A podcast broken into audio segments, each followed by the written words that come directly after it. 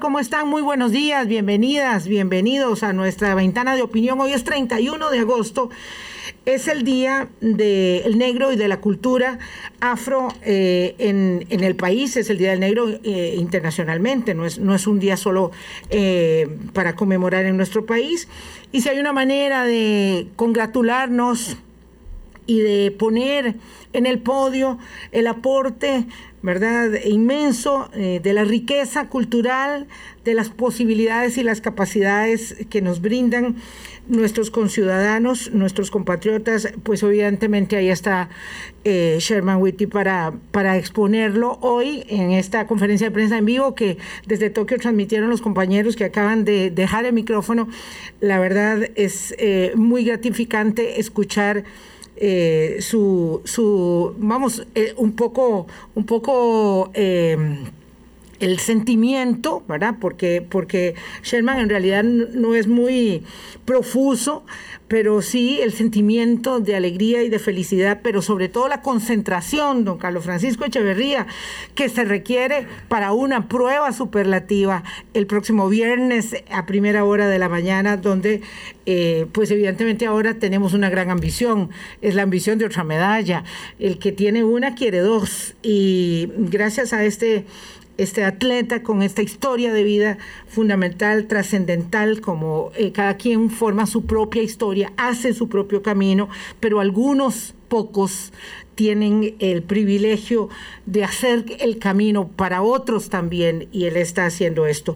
Me complace muchísimo saludar a Carlos Francisco Echeverría, hace mucho que no lo veía, exministro de Cultura, un hombre que eh, es muy versátil y con él podemos hablar de muchas cosas y hoy vamos a hablar de algo en particular que, que nos trae para presentarnos, pero también de la actualidad. Carlos Francisco, qué gusto que eh, puedas estar aquí en la mesa de Hablando Claro. Buenos días. Igualmente, el gusto es para mí. Bueno, yo normalmente hablando claro estoy a las 4 de la tarde porque, porque vivo en España y esa es la hora que lo oigo todos los días. Entonces es todo, una, todo un refrescamiento estar aquí a las 8 de la mañana, como tiene que ser, en compañía de Vilma Ibarra, nada sí, Dijo que iba a madrugar, claro, porque no es lo mismo este, por la tarde que por la mañana. ¿Por qué se fue a vivir a España, Carlos Francisco? Cuéntenos y cómo nos ve desde allá, porque pasa evidentemente pegado este, a nuestra realidad. Bueno, básicamente me, fui por dos razones. Una, porque pude hacerlo, porque digamos que ya concluí con una etapa en Costa Rica, o con varias etapas, incluyendo de compromisos familiares, eh, que me liberaron y entonces pude, pude digamos, viajar con más libertad. Y luego porque a mí, pues lo que siempre me ha gustado es escribir y publicar. Y por supuesto que en España hay una industria editorial muchísimo más fuerte que la de aquí. Yo he publicado aquí varios libros pero sí. quería estar pues en un mercado un poco más grande y efectivamente es lo que he hecho, es decir, eh, eh, llegué, allá, escribí un, nuevo libro, eh, se publicó allá con apoyo de muchísima gente de Costa Rica, eso tengo que decirlo, y estoy muy contento por eso, porque estoy desarrollando una nueva carrera a mis 68 años. Qué maravilla, porque es que eso, eso me encanta, empezar un proyecto, aquilatar la posibilidad de el otoño y decir, tengo muchas cosas que hacer, eso es una gran lección de vida. Carlos Francisco Echeverría acaba de publicar Estrategias personales ante el cambio climático, salvación, ¿verdad? Y de eso vamos a hablar, de eso y otras cosas, de otras cosas más. Eh, la verdad es que eh, le decía yo a Carlos Francisco, eh, esta conversación la habíamos planeado hace días porque vino al país y ya casi se va de regreso, entonces había que aprovechar una conversación que siempre es refrescante, café en mano, eh, pero esto está muy movido, movidísimo, como usted se ha dado cuenta, antes ¿verdad? Uno se iba del país, digamos que por 15 días. Yo nunca me he ido a vivir fuera, excepto cuando era muy niña, que me llevaron mis papás a vivir. Yo hice un año de escuela en Honduras y un año de colegio en Colombia por el trabajo de mi papá. Eh, pero bueno, esa era muy chiquitilla, entonces uno está en otro mundo. Pero cuando uno salía antes del país, iba de vacaciones, venía y decía, ¿qué pasó? No, no ha pasado nada, todo está igual. Ahora es algo impresionante. Usted se pierde un día de noticias y ya dice cómo es posible. Emergió un candidato, cayó el otro. Alguien decía que tardó más eh, contándose los votos de la convención del PAC que eh, la caída de la candidatura de, don Rodrigo Chávez y doña Pilar Cisneros, eh, que, que, ha sido algo así como para empezar la semana un, poco, un poco delirante. ¿Cómo lo ves? así es. Bueno, todo el panorama es muy, muy curioso. Es en realidad nuevo. Yo creo que nunca hemos tenido 28 candidatos presidenciales, si no tengo mal las cuentas, ¿verdad? Hay una atomización del espectro político costarricense que se viene gestando ya desde hace algún tiempo. Ya en la vez pasada eh, tuvimos eh, muchos partidos en la lisa y eso se refleja en la actual Asamblea Legislativa. Costa Rica, a mí me parece que está pasando por una transición política de fondo, independientemente de los, de los sucesos del día, digamos, que, que, viene gestándose desde, desde muy atrás. Y vamos a ver qué nos, qué nos depara. Yo en algún momento he dicho que, que es una especie de parlamentarismo sin parlamentarismo, ¿verdad? Porque eh, al, a quien sea que vaya a ocupar la silla presidencial, en el próximo cuatrienio le tocará inevitablemente negociar con en numerosas fracciones legislativas, y eso es para mí lo más importante, eh, porque es lo que establece las leyes, que son las reglas permanentes por las cuales eh, se mueve el país. Entonces va a ser una cosa interesante, complicada. Creo que la capacidad de negociación de ese nuevo presidente o presidenta y de su ministro de la presidencia y en general de su gabinete va a ser decisiva. Y ese es, ese es el, esa es la transición histórica que yo creo que está viviendo Costa Rica hacia un parlamentarismo que, bueno, aunque no se concrete y quizá sea bueno pensarlo, en, una reforma eh, constitucional para eh, establecerlo formalmente como régimen parlamentario, aunque no se concrete así, va a obligar a negociar y una cosa muy importante, que todos los costarricenses aceptemos que la negociación política es una cosa natural, normal y conveniente y que la negociación entre partidos políticos y entre líderes políticos es la esencia de la democracia. O sea, bueno, no la esencia, pero quiero decir, es una cosa muy importante en la democracia. Yo creo que ahí viene el gran cambio. Sí, esta idea eh, bastante... Eh, Em, equivocada de que la democracia es algo así como un consumo de consenso y entendimiento siempre. No, no, la vitalidad en ella entraña necesariamente esos retorcijones y esas dificultades. Pero un escenario político tan fragmentado como el nuestro, yo sí creo, como eh, bien usted dice, que hay que pensar seriamente en el tema de la modificación del diseño eh, de la ingeniería constitucional mm, que tiene nuestro sistema. Pero una fragmentación de esta naturaleza... Eh, y una dificultad enorme para navegar y conducir los destinos del Ejecutivo, ¿no le parece a usted que es eh, mm, bastante curioso que hayan tantos aspirantes a la presidencia, siendo que la dificultad de la conducción es tan, tan eh, compleja para el capitán del barco. Bueno, eso, eso, eso es parte, yo creo que de la cultura costarricense, y no lo veo mal, en el sentido de que lo que nos está diciendo, pues es que aquí cualquiera cree que puede ser presidente, incluyendo quien está en este micrófono, ¿verdad? que en algún momento tuvo esa fantasía, y lo, sí. lo eh, así que bueno, eso no es malo por sí mismo. Además tenemos un, sistema electoral de, digamos, de dos etapas, en donde hay una segunda ronda, y entonces pues ahí obviamente se depurará y quedarán dos finalistas, y eh, eso será lo que al final nos dará un resultado.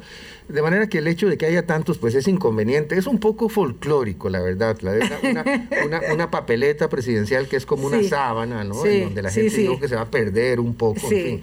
Eh, eh, esa parte es inconveniente. Yo creo que no, no se va a repetir, me parece que es un caso único, porque la verdad es que hacer una campaña presidencial es una cosa muy costosa eh, y, toda la gente esta que está aspirando allí se dará cuenta de que es una cosa terriblemente costosa, desgastante, difícil y al final uno pues se puede quedar absolutamente sin nada. Entonces, pienso que para las próximas veces no tendremos 28, tendremos 14 o tendremos en todo caso una, una cantidad. Y luego pues habrá dos finalistas y de ahí saldrá, saldrá el, gobernante o la gobernante que, el país elija.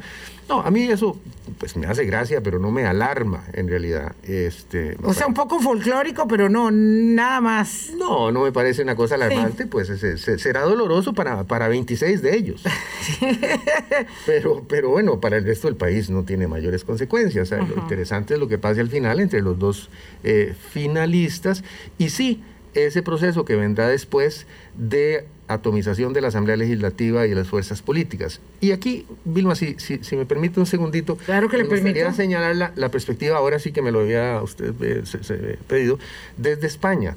A ver, en España, en donde la atomización ha sido menor, en donde sigue habiendo dos grandes fuerzas políticas principales, el, el PSOE, el Partido Socialista Obrero Español, y el Partido Popular, izquierda y derecha, el PSOE ahora en alianza con Podemos, un, un partido más radical hacia la izquierda, y el PP, aunque no le gusta reconocerlo, en alianza con Vox, un partido de ultraderecha, pero básicamente hay dos fuerzas, una de izquierda y una derecha, y coaligadas como partidos políticos. El bloqueo político es impresionante. Sí. Es impresionante. Es increíble. Entonces, comparadas las dos cosas, yo tal vez si estuviera en la silla presidencial preferiría tener 10 eh, o 12 partidos con los cuales hablo en su lenguaje y más o menos logro componer alianzas, aunque no sean siempre las mismas, aunque no sean permanentes, que un bloque eh, eh, paralizante de, dos, de, dos, de dos grupos nada más políticos. Así que todo tiene sus ventajas y sus desventajas. ¿verdad? Sí, vamos a ver. esto es muy curioso en Costa Rica porque el Congreso, yo siempre digo que es bipolar ha sido un, Congreso muy productivo por el número y la calidad de las leyes que ha aprobado, ¿verdad?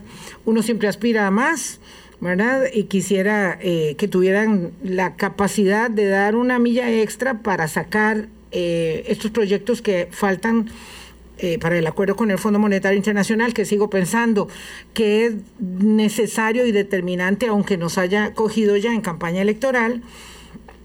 No sé si tendrán esa capacidad, porque ahora veo que hay, eh, pues sí, un poco esta idea de, digamos, de seguir torpedeando eh, al partido en el gobierno, porque ya la campaña está muy, fresca, muy encima, pues estamos en la campaña electoral.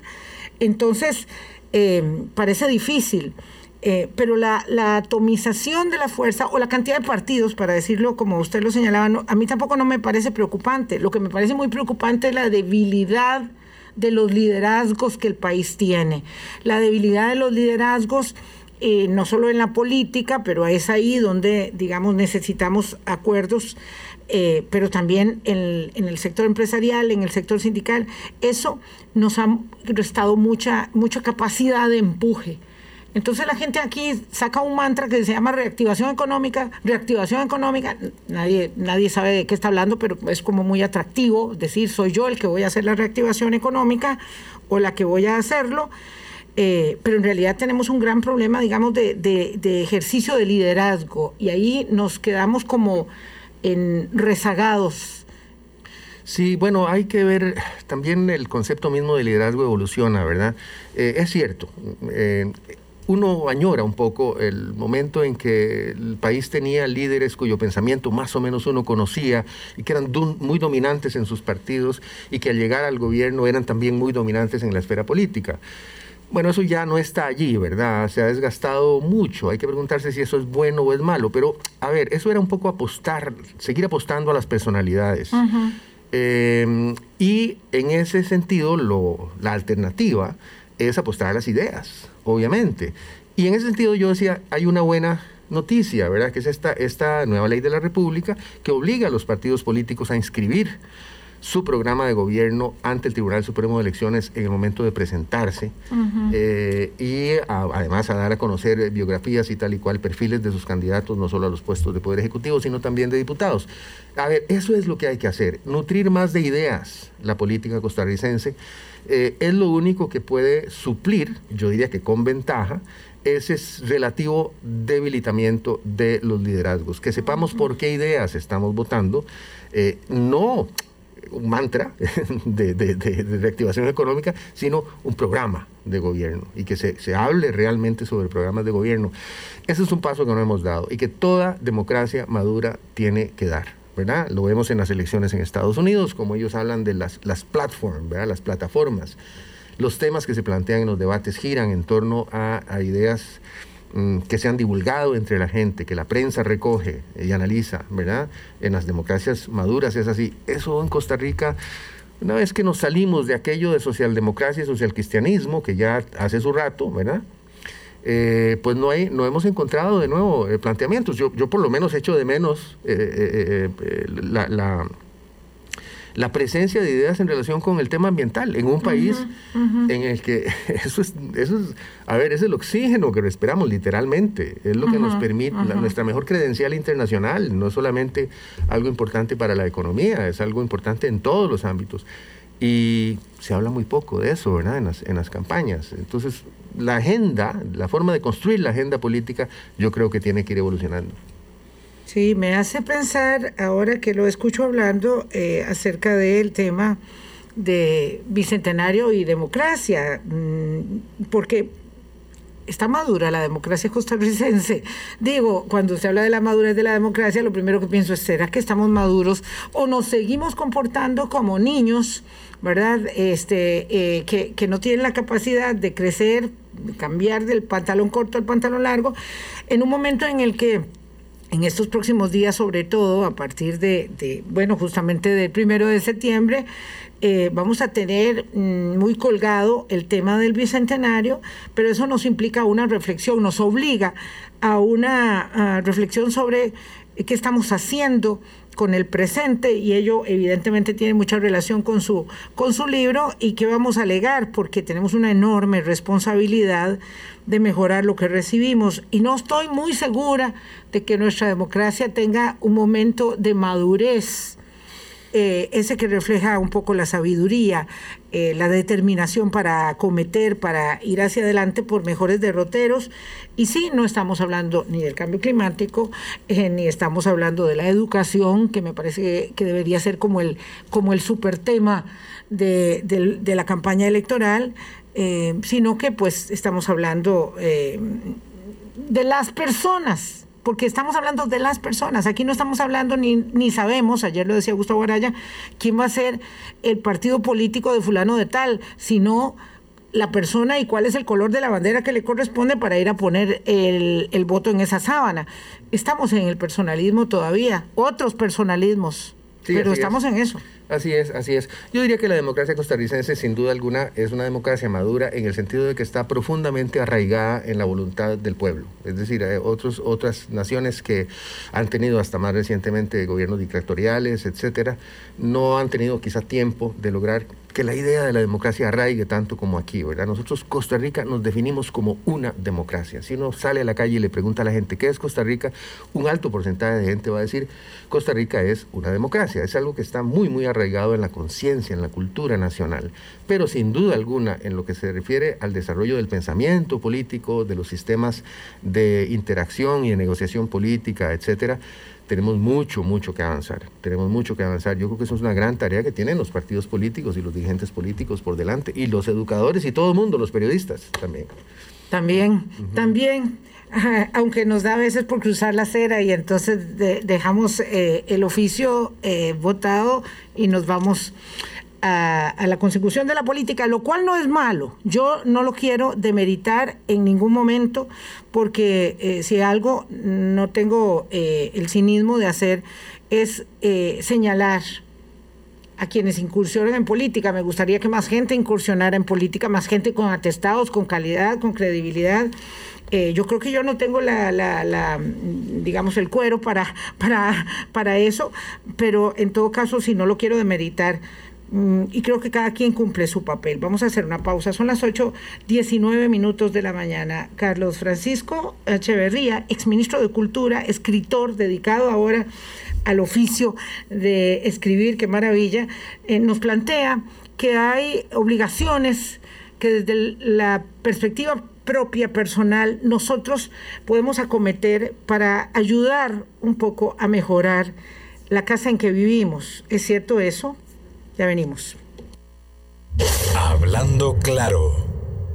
Colombia. Con un país en sintonía 821, vamos eh, incursionando en el tema de la salvación, las estrategias personales ante el cambio climático, que es el último libro de Carlos Francisco Echeverría. Este es que como el octavo. Por ahí más o menos. Como el octavo libro. Bueno, eh, qué maravilla. Yo creo que sí es un privilegio hacer lo que uno quiere en la época eh, de la vida donde puede, porque hay muchas épocas de la vida donde no se puede. Yo estoy llegando a la época en que hago casi todo lo que quiero, eh, así que me parece que es un, gran privilegio y no está dado para, para todo el mundo, por supuesto.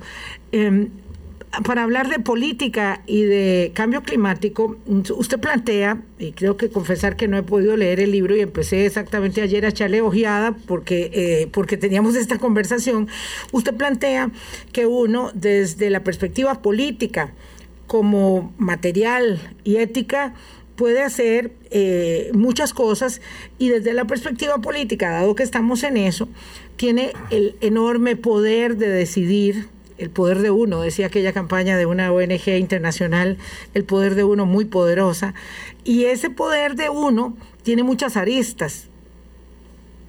Uno de ellos obviamente es eh, decidir por quién. Y ayer le decía a un queridísimo amigo que tenía un problema, porque claro, estaba, todos estamos pensando por quién votar y nadie sabe, pero sí le dije una cosa, una consideración tiene que ver con alguien que no me diga que va a explotar el petróleo.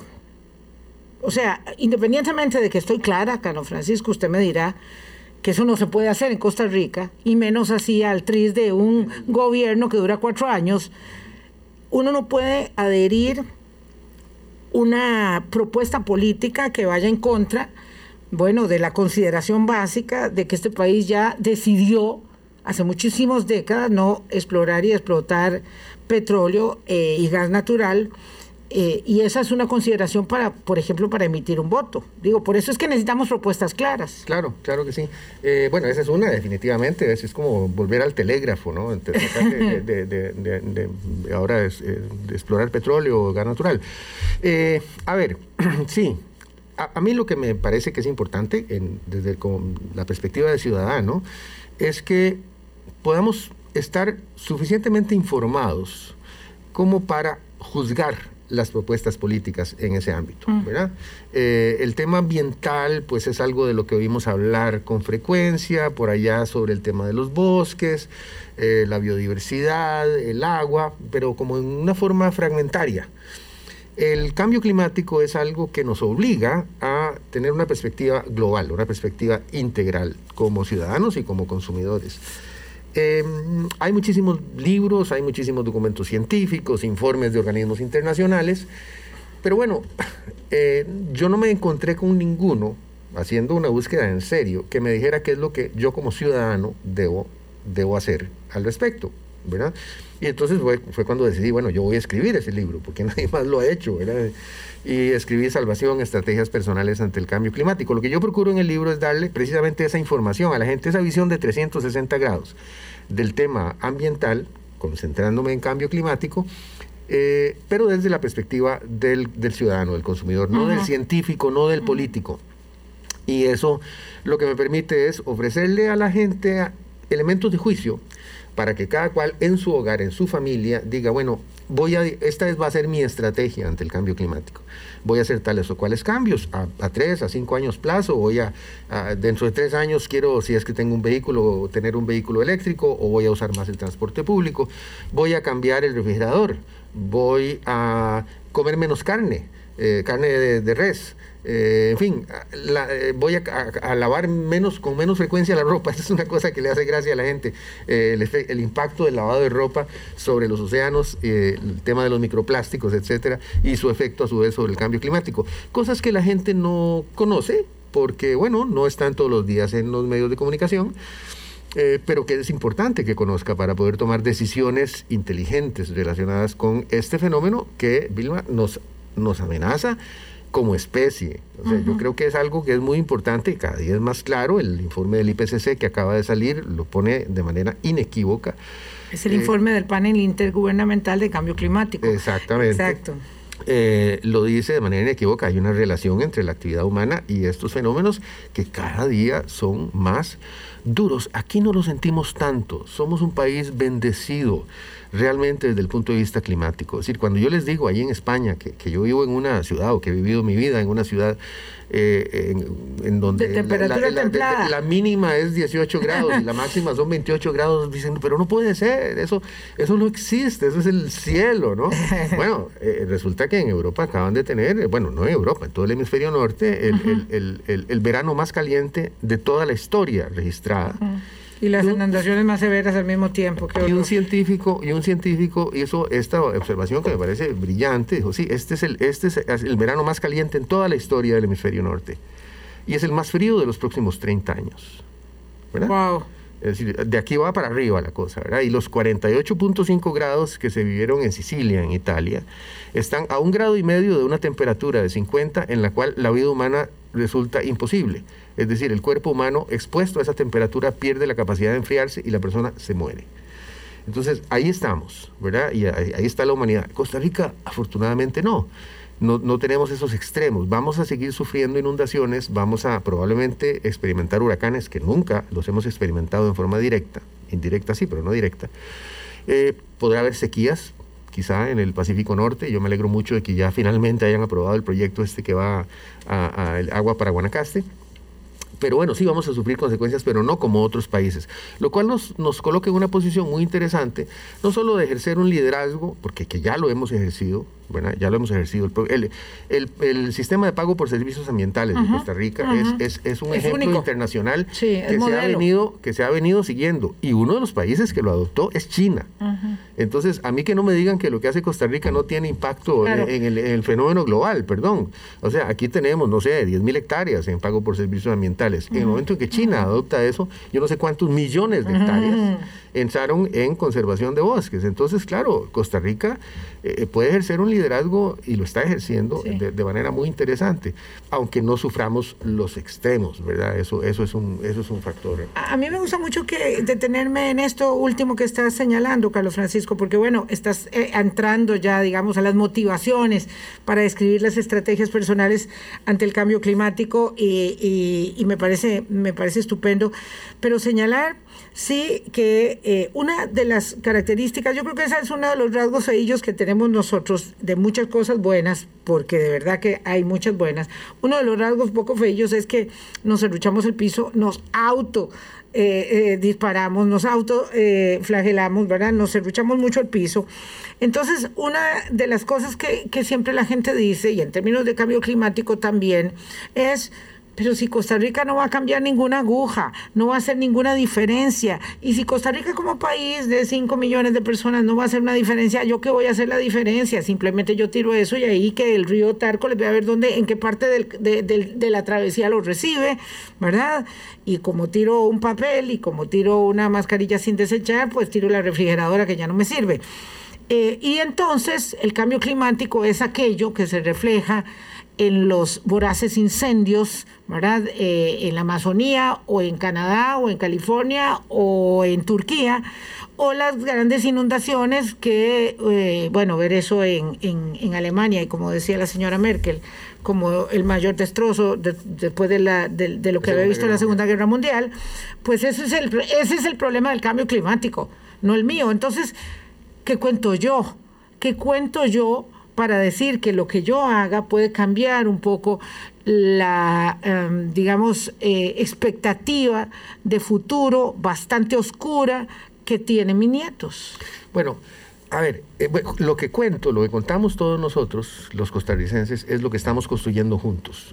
y, puse ahora un ejemplo, puse ahora un ejemplo de, algo que se inició en Costa Rica, porque se inició en Costa Rica, en ninguna otra parte. El pago por servicios ambientales. Un impacto planetario en este momento gracias a que China, ¿verdad? la inmensidad de China y otras naciones adoptaron esa misma idea. Para subrayar esto, le voy a citar un caso que lo he mencionado en otras ocasiones y que, bueno, eh, es, es, absolutamente real. Yo estaba el otro día viendo por televisión un discurso de Pedro Sánchez, el presidente del gobierno de España. Ante Acaba de venir a Costa Rica. hace poco estuvo aquí, ante el Parlamento, eh, ante el Congreso de los Diputados, como le llaman allá, defendiendo su plan, el plan del gobierno de España para el 2050, el plan de transición ecológica, le llaman ellos, ¿no? Y Pedro Sánchez dijo la siguiente frase, por favor créanme que la dijo, porque yo lo vi en la televisión, en el noticiero. no se lo contaron. es que España es la Costa Rica de Europa. Eso dijo. Eso dijo Pedro Sánchez. O sea que nosotros no tenemos que ser la Suiza de, de, Europa, eh, de, no, la Suiza de América, no, no. no. Eh, España es la Costa Rica de Europa. obviamente lo que quiso decir es, somos el país, o España es el país que con más conciencia de conservación de la naturaleza, etcétera, etcétera, y, en, varios sentidos lo es. Pero vean, vean qué interesante. Entonces, este paisecito, ¿verdad? Con todos sus defectos y todos sus errores y tal y cual, en este ámbito, en el ámbito ambiental, juega un papel que nosotros mismos no nos imaginamos. Lo que tenemos que hacer es perfeccionar nuestro acto, como quien dice, porque claro, la gente piensa en Costa Rica y piensa en los bosques y en los pajaritos y tal y cual, o en estas eh, cosas, y viene a visitarnos y ve el caos que es nuestro sistema de transporte, por ejemplo, ¿verdad? En donde no hemos hecho la tarea, definitivamente.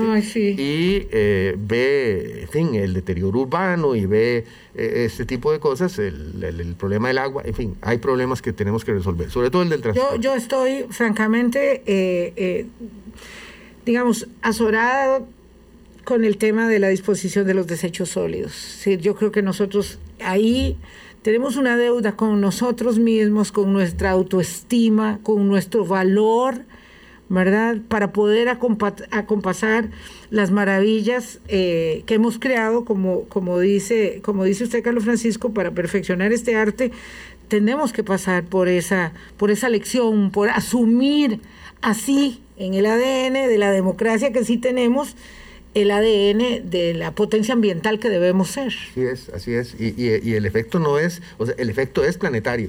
El efecto de lo que hace Costa Rica es mundial.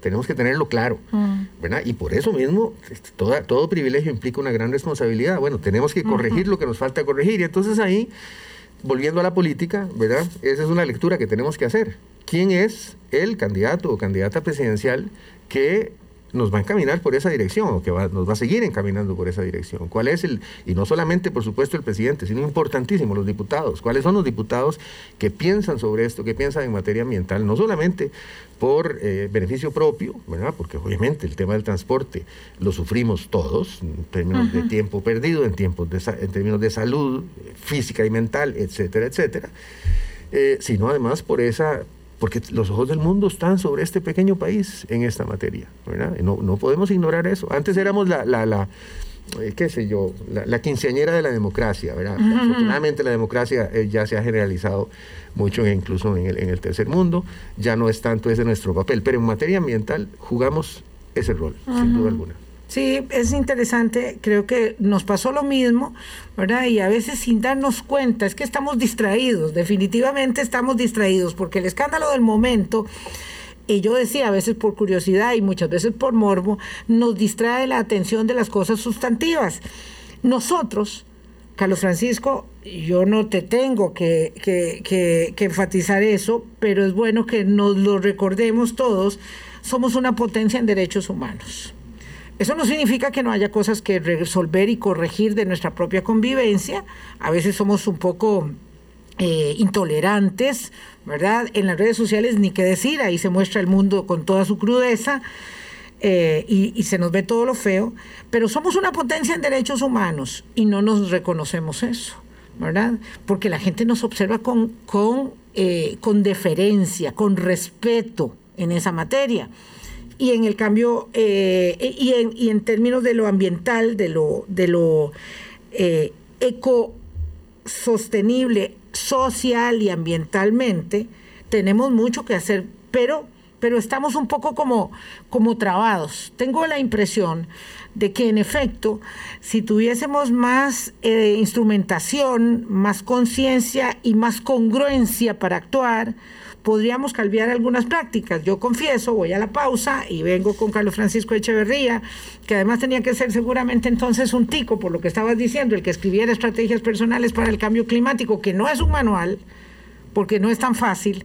Yo dije, bueno, si están los pasos uno, de 1 uno, al 10, pues empiezo por el 1. Pero no, es que hay que construirse la propia, la guía es para construirse el propio manual de uno, entonces hay que hacer la tarea. Pero yo confieso que me sentí un poco angustiada con el tema de, de la ropa, por ejemplo, eh, de, la, de, las prendas, de la consecución y del lavado y de la disposición y del closet que uno tiene.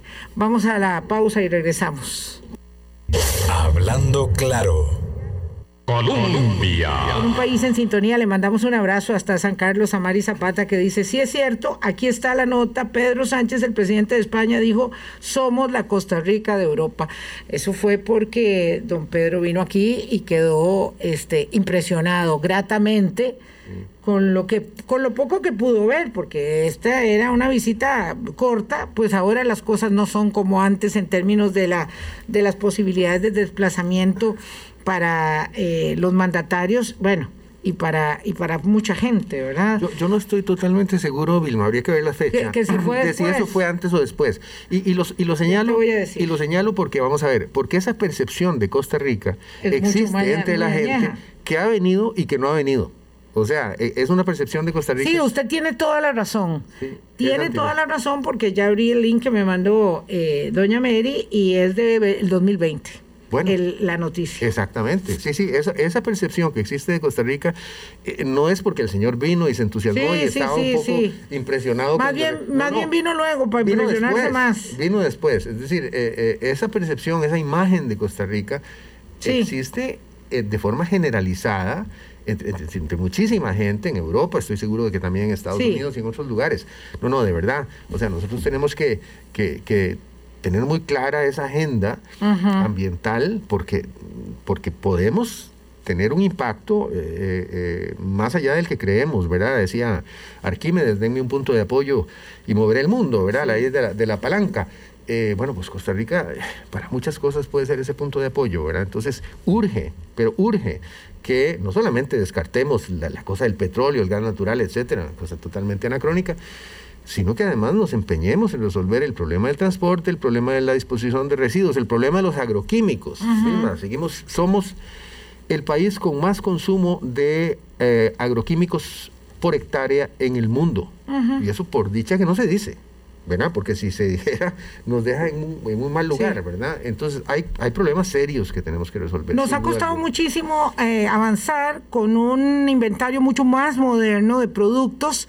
Eh, ahí estamos trabados. Ahí es donde el Estado, las instituciones del Estado nos responden. Y hay algunas trabas que son taras, más bien, ¿verdad? Este, para que las cosas no funcionen. Y aquí nosotros en lugar de echar mano de todo lo más, de, de, los de, las, de las posibilidades de productos más modernos eh, que existen para mejorar, tecnificar y avanzar en el proceso productivo, este, nos quedamos varados ahí y nos ha costado mucho. No quiero que se me olvide, y ya vamos a seguir con la, con la temática, contestarle a mi querida colega em, Marita eh, Solís, ¿dónde está el libro? Porque después cojo en el último segundo y no lo hemos dicho. ¿Dónde se encuentran las estrategias personales ante el cambio climático de Carlos Francisco Echeverría? eso, eh, ahí tengo un pequeño problema porque lamentablemente la editorial que lo publicó, libros.com en España, no tiene distribución en América Latina. Eh, soy el único autor latinoamericano de ellos hasta el momento. Y wow. por, por, un solo, es decir, por solo usted no vamos a abrir distribución en Latinoamérica y mucho menos en Costa Rica. ¿Y no se puede buscar un socio aquí? bueno, eso no es fácil, pero bueno, está estamos en eso, estamos en eso. En todo caso, para eh, eh, contestarle a Marita y a, las personas que puedan estar interesadas. Primero, el libro se puede bajar en las plataformas Amazon, eh, este, en la misma libros.com, que es la editorial. Uno entra ahí al, catálogo y lo puede bajar en formato digital.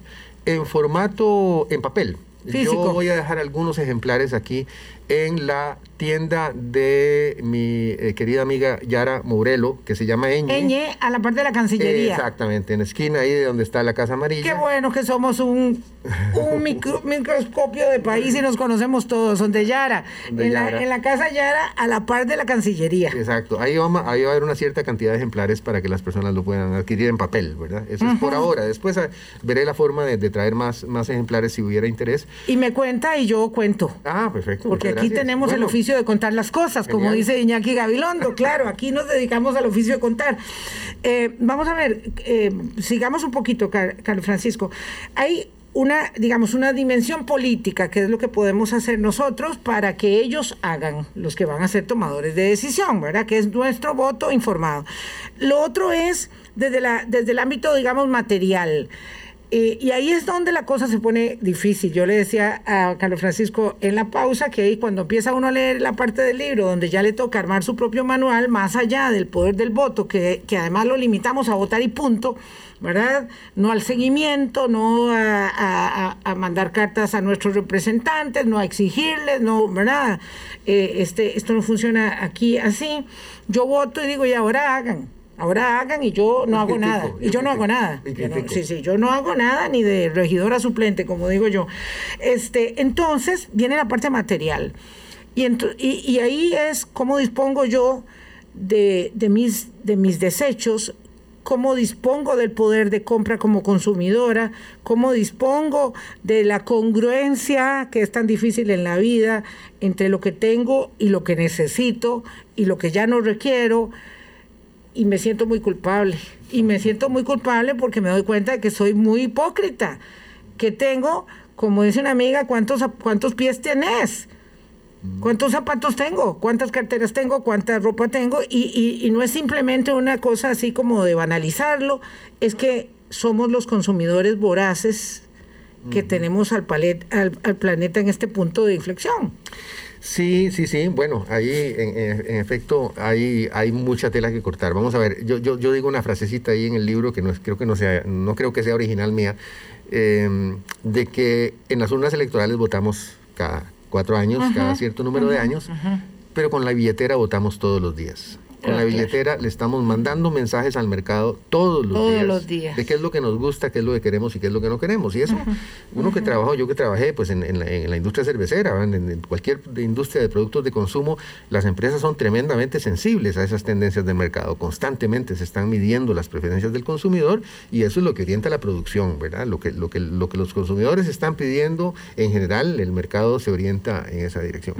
Entonces, eh, eso es muy importante, tener conciencia del poder que tenemos, por modesta que sea nuestra billetera, eh, sobre el desarrollo de la producción industrial, agrícola, etcétera, etcétera. Entonces ahí tenemos decisiones importantes que tomar. En caso nuestro, tal vez es diferente. Eh, yo, yo pues, como el libro se publicó en España, ahí hago referencia a temas como de la calefacción, aire acondicionado, ese tipo, tipo de cosas que quizá aquí no tienen tantísima relevancia. Aire acondicionado lo va a tener cada vez más, ¿verdad? Porque, porque eh, precisamente por el mismo calentamiento global, y porque cada vez más, gracias a Dios, la gente tiene capacidad adquisitiva para poner un aire acondicionado, por lo menos en el dormitorio de su casa.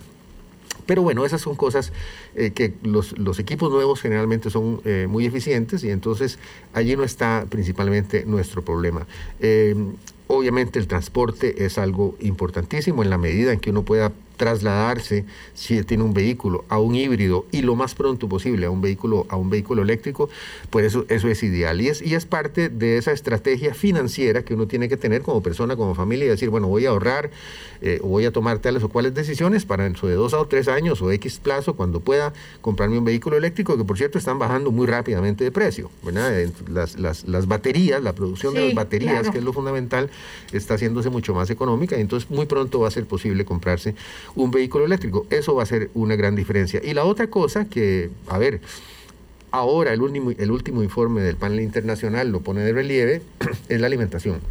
Eh, Tradicionalmente, cuando hablamos de cambio climático, la gente piensa en chimeneas o en muflas. Es decir, el, calentamiento global procede de del uso de combustibles fósiles. Para y la, emanación de gases ah, que son así muy visibles. Exactamente. Porque hay un montón de emanaciones que no se están viendo. Exacto. Incluso yo tengo que, a, ver, actualizar un dato que está en el libro, en donde aparece todavía con un 25% de las emisiones el sector de producción de energía y de calor mundialmente, y un 24%, un 1% menos, el de el sistema agroalimentario.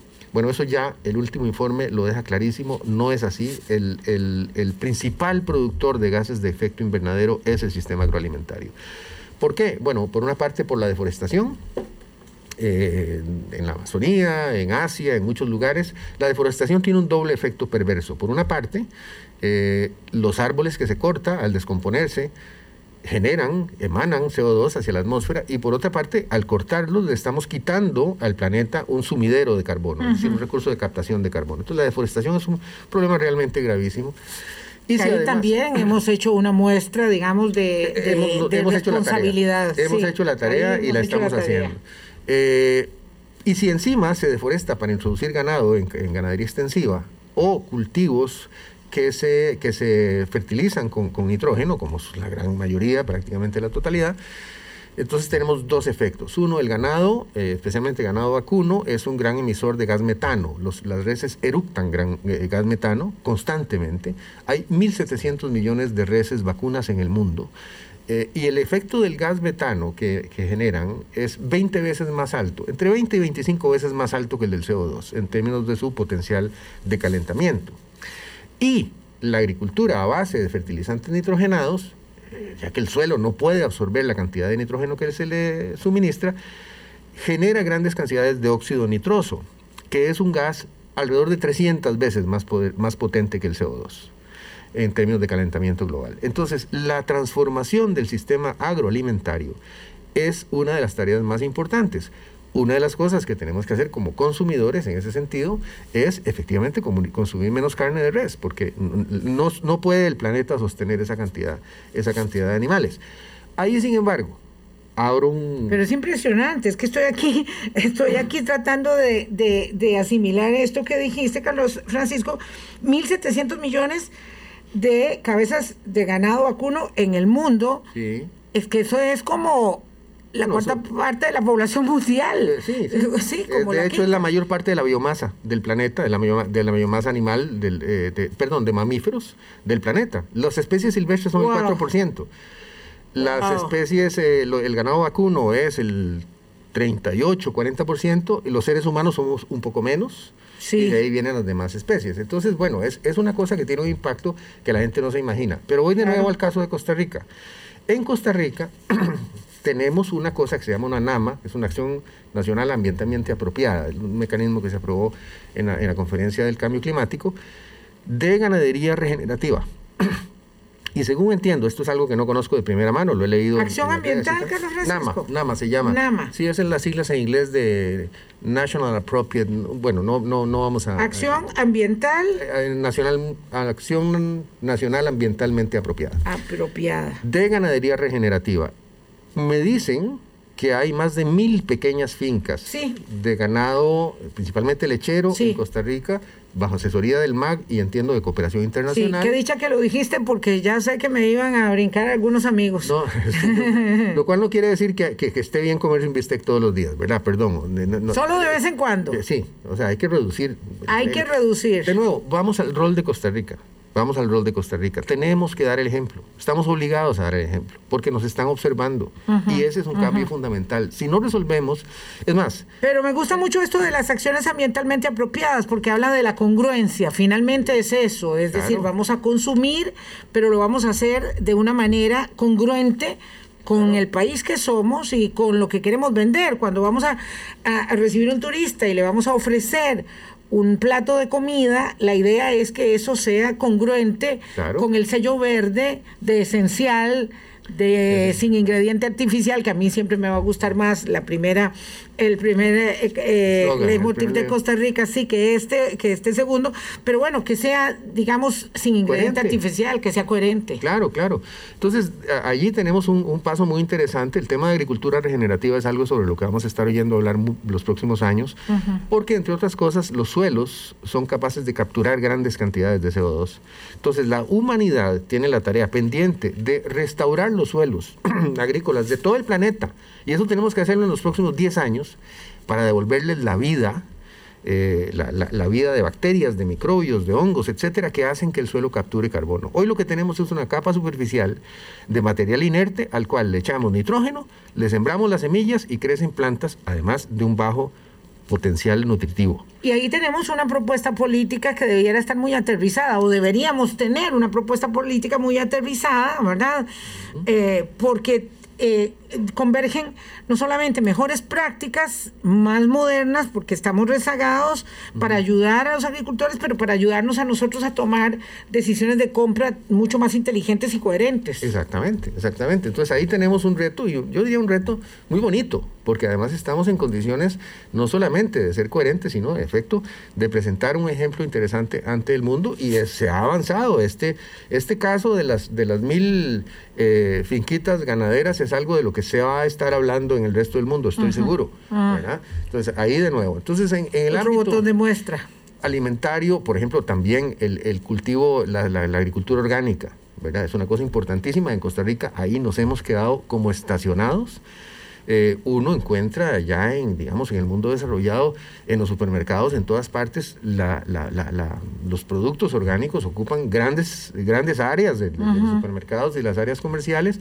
En Costa Rica, asombrosamente, asombrosamente por por las características y las credenciales del país, no se ha desarrollado realmente la agricultura orgánica. Muy poquito. Muy poco. Bueno, pues eso es una cosa que definitivamente tenemos que desarrollar. Mucho potencial. Por supuesto que sí. No solamente para exportación, porque claro, los productos orgánicos para exportación, nos los pagan mejor, sino también para nosotros mismos, por la salud nuestra y por la salud del planeta. Así que, claro, como consumidores tenemos una serie de tareas pendientes, no puedo exponerlas todas aquí, eh, no tenemos tiempo para eso, pero bueno, para eso invitaría a la gente a que, que esté interesada, ya sea a que baje el libro de internet en libros.com o en Amazon, en cualquier plataforma, eh, y si no, pues que sí, vayan a visitar a Yara. A, la tienda Eñe y se consigan a la parte de la Cancillería está la tienda Eñe eh, normalmente está abierta de 10 a 2 de la tarde de fijo. Eh, vamos a ver Estrategias personales ante el cambio climático, salvación. Ese es el libro nuevo de Carlos Francisco Echeverría, eh, a quien le agradezco muchísimo el, el, el, eh, el acompañamiento aquí en Hablando Claro que me siga llamando la atención porque cuando cometo alguna pifia ahí en, la, en, la, en, el estilo de los textos me, me, señala y me encanta, me encanta que sea tan observador y que me ayude. Eh, buen viaje, buen retorno a la segunda patria y gracias por traernos este libro. Eh, vamos a, voy a hacer la tarea de leerlo todo. Vieran que no, no, no, es, no es fácil cuando uno se encuentra con que, con que uno no está haciendo las tareas correctas, por supuesto que no las estamos haciendo y entonces uno se enfrenta con uno mismo, porque claro, es muy fácil hablar de las tareas de los demás, pero no de las propias. Así que voy a seguir haciendo la tarea, Carlos Francisco, muchas gracias por, por haber venido y hablar de todo un poco. Al contrario, muchísimas gracias por la invitación, por el cafecito que estaba buenísimo, café de, Costa Rica que tanto disfruto. Y no, estoy a la orden y siempre oyendo, hablando claro, en mi caso todos los días a las 4 de la tarde. Desde Valencia. Desde Valencia. Wow, qué bonito. Muchas gracias. Gracias a ustedes, amigas y amigos. Mañana volvemos sobre el tema político. Sí, ahí está puesto también una parte importante del interés. Que la pasen bien, chao. Hablando claro, hablando claro.